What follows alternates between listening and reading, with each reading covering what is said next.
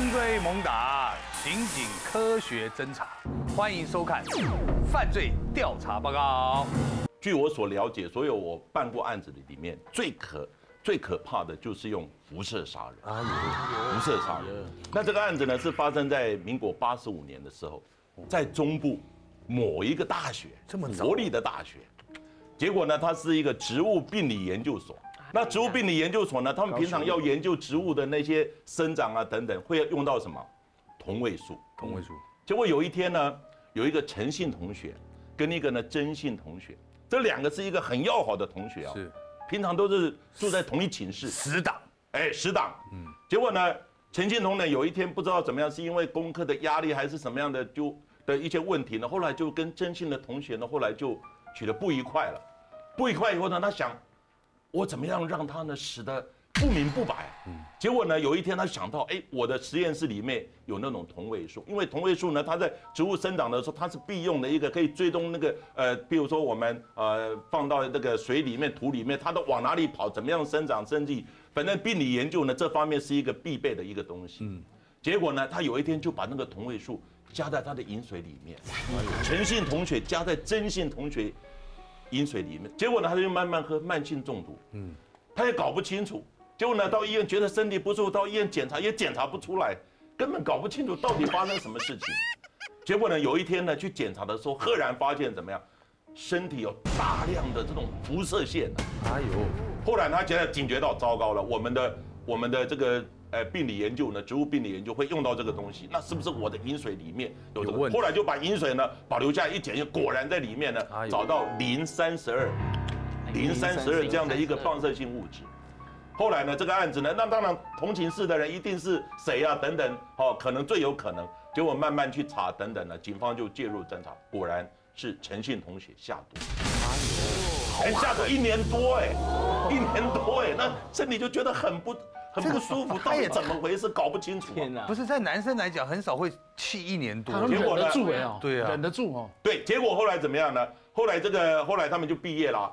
毕业以后呢，这个官司还在打，还在打官司。结果有一天，有一天呢，我在办公室，有一个新的一个健身人员来报道，新的健身人员来报道。哎，我说，哎，健身人员，你姓曾啊？等等。哎，我一看，是哎中部那个学校知名大学的那个学校，而且你又是研究植物病理的。我突然就想起来，我说，植物病理，你之前有发生一个案子，好，有一个下毒的案子，你们是你们学校发生的吗？他都是，我知道，我就是那个被害人。哎呦，还好结果呢？对，还好没死，因为发现以后呢，赶快做医疗啊等等。后来呢，他就下定决心，我要去念。建士研究所是，后来他就在念警察大学的建制研究所，然后考上建制特考，就分发到台北市来。结果呢，报道的那一天我就当主官了，然后报道我一看，哎，这个学历等等，我也很印有这个印象。我问他说，我就是那个被害人。哇，可是他应该有这个有造成身体上的伤害吧？对，后来呢，慢慢的调养以后呢，结果。他现在身体已经好了，而且也结婚了，也生小孩。因为我们最怕的是对于后代哦会有一些影响，结果都还算蛮平安的。但是呢，这个官司呢也也延续了好久，这是一个蛮可怕下毒的一个用辐射物质下毒的案子。而且这个太……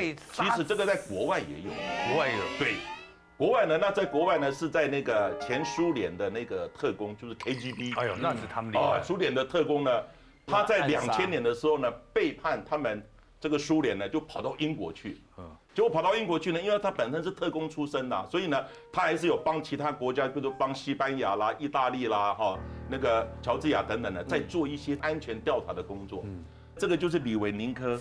然后呢，他是在两千零六年的时候呢，六月的时候规规划为规划英国，结果呢，两千零六年十一月的时候呢，他就被下毒住院。后来发现下什么毒，你知道吗？下那个放射性物质呢？同位素普二一零，我听都没听过，怎么普二一零？结果那时候呢，一查呢，普二一零呢要让人致死，要一万五千个国际单位。嗯，结果他一个国际单位要卖多少呢？卖六十九美金哦，一个国际单位要卖六十九美金，让人致死要一万五千个国际单位，结果他身上的剂量多少呢？经过英国他们一检查呢，是一万五千的十倍啊，十倍的剂量，致死量的剂量，所以呢，要买到这个普二一零那么大量的，要千万美金呢。哇塞，杀他一个人千万美金。对呀，所以呢，后来千万美金，你看平常人怎么会下那么大的资金等等？所以呢，他们那时候就怀疑是怎么样？国家怀疑是呢那个。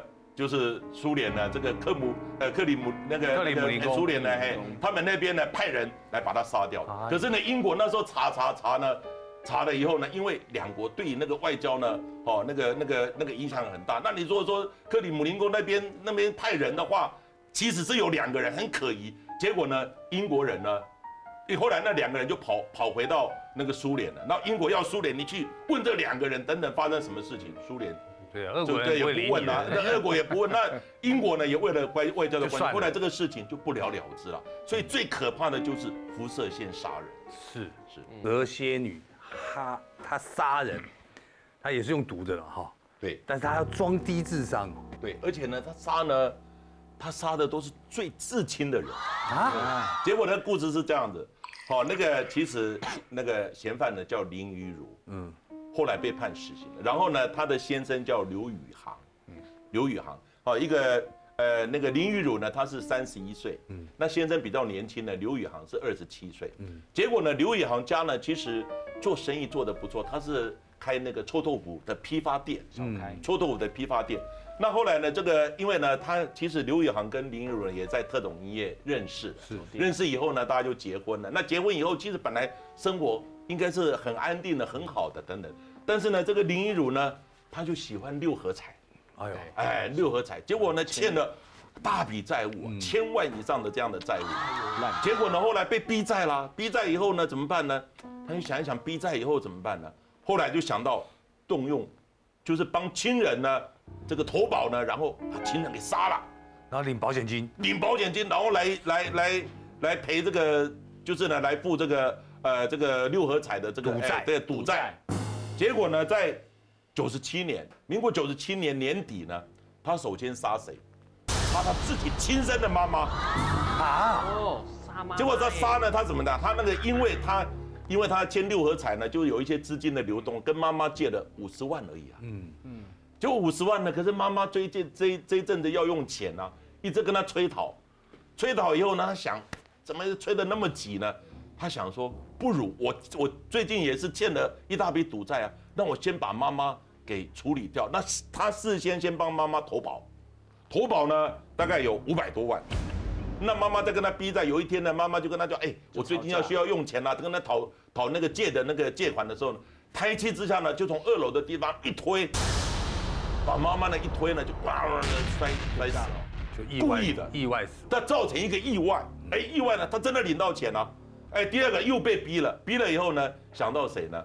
想到她的婆婆婆。哎呦，她婆婆，那婆婆呢是九十八年的事情。哦，九十八年五月的时候，五月的时候呢，结果她平常她就要动这个脑筋的时候呢，就对婆婆献殷勤，煮了一些菜啊，在菜里面就下了一些像呢甲醇，还有呢一些哦一些安眠药啊等等一些药物。结果呢下了药物以后呢，下了这些药物以后呢。结果呢？后来就是婆婆就有一天呢不舒服，就送医了。结果她更狠的是怎么样呢？在点滴里面呢，注射上去安眠药，还有呢防腐剂。那防腐剂基本上呢，那个都是蛮毒的东西啊。然后呢，再加上安眠药，大量的这些哦安眠药剂。结果呢，后来婆婆死了。婆婆死了呢，她诈领到多少呢？大概有呃七百多，但是未遂。因为呢，那时候觉得说奇怪，你之前。对不对？之前妈妈才刚领保险金，怎么这一次婆婆又来了？好，那时候呢，保险公司就有警觉了，就起疑了。结果呢，他看呢没有得逞，那怎么办呢？旁边最亲的人先生，结果先生呢也是一样，平常呢就在给他这个这个菜里面呢就下下药，结果下药以后呢，后来也是先生呢可能也是因为身体也不舒服啊，就到医是送医了。送医以后呢，他一样一样的手法，他在那个滴管里面注射上什么呢？注射了农药，还有甲醇，还有农药的甲醇呢，那个都是很剧毒的东西啊，就注射上去。结果你知道，有时候那个护士啊都会巡访啊，一巡说，哎，奇怪，这个怎么会有颜色啊？我原来那个滴那个一般的我们生理食盐水是没有颜色的，或是滴的，一般颜色都不是，这怎么会变成有颜色？他就警觉到了，结果呢他就嗯这个怪怪的，所以呢马上就换了，把那个滴管呢等等换，换了以后呢，第二次他又加上去了。他又加上，结果护士一发现以后呢，不得了，这一定是里面有问题，就把病床推到护理站旁边就近看管了。嗯，结果呢，后来他慢慢就痊愈以后呢，就出院。结果呢，这个后来这个林玉龙一想不对劲了，这样子没有得逞了。结果呢，在六月的时候第三次，第三次呢，他一样呢，那现在又不舒服了，因为他慢慢在食物里面就这样不舒服以后呢，到医院去了，医院就他特别指定要什么单人病房。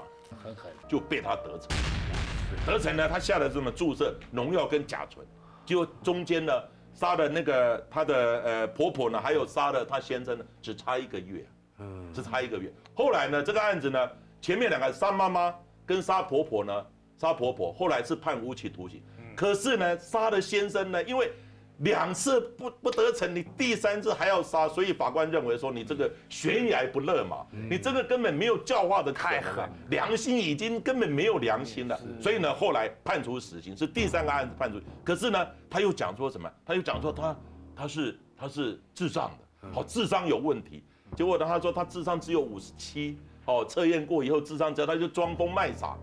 结果呢？法官说你装疯卖傻，你会这样设计？因为设计放这些药，因为设计去诈领保险金，所有的过程都是啊，你认为是天衣无缝，你会有这样的智慧，怎么会是呃这个智能不足呢？等等。后来呢？最后第三个案子确定判处刑，他是二十五年来，二十五年来唯一的女性的死刑犯等待值。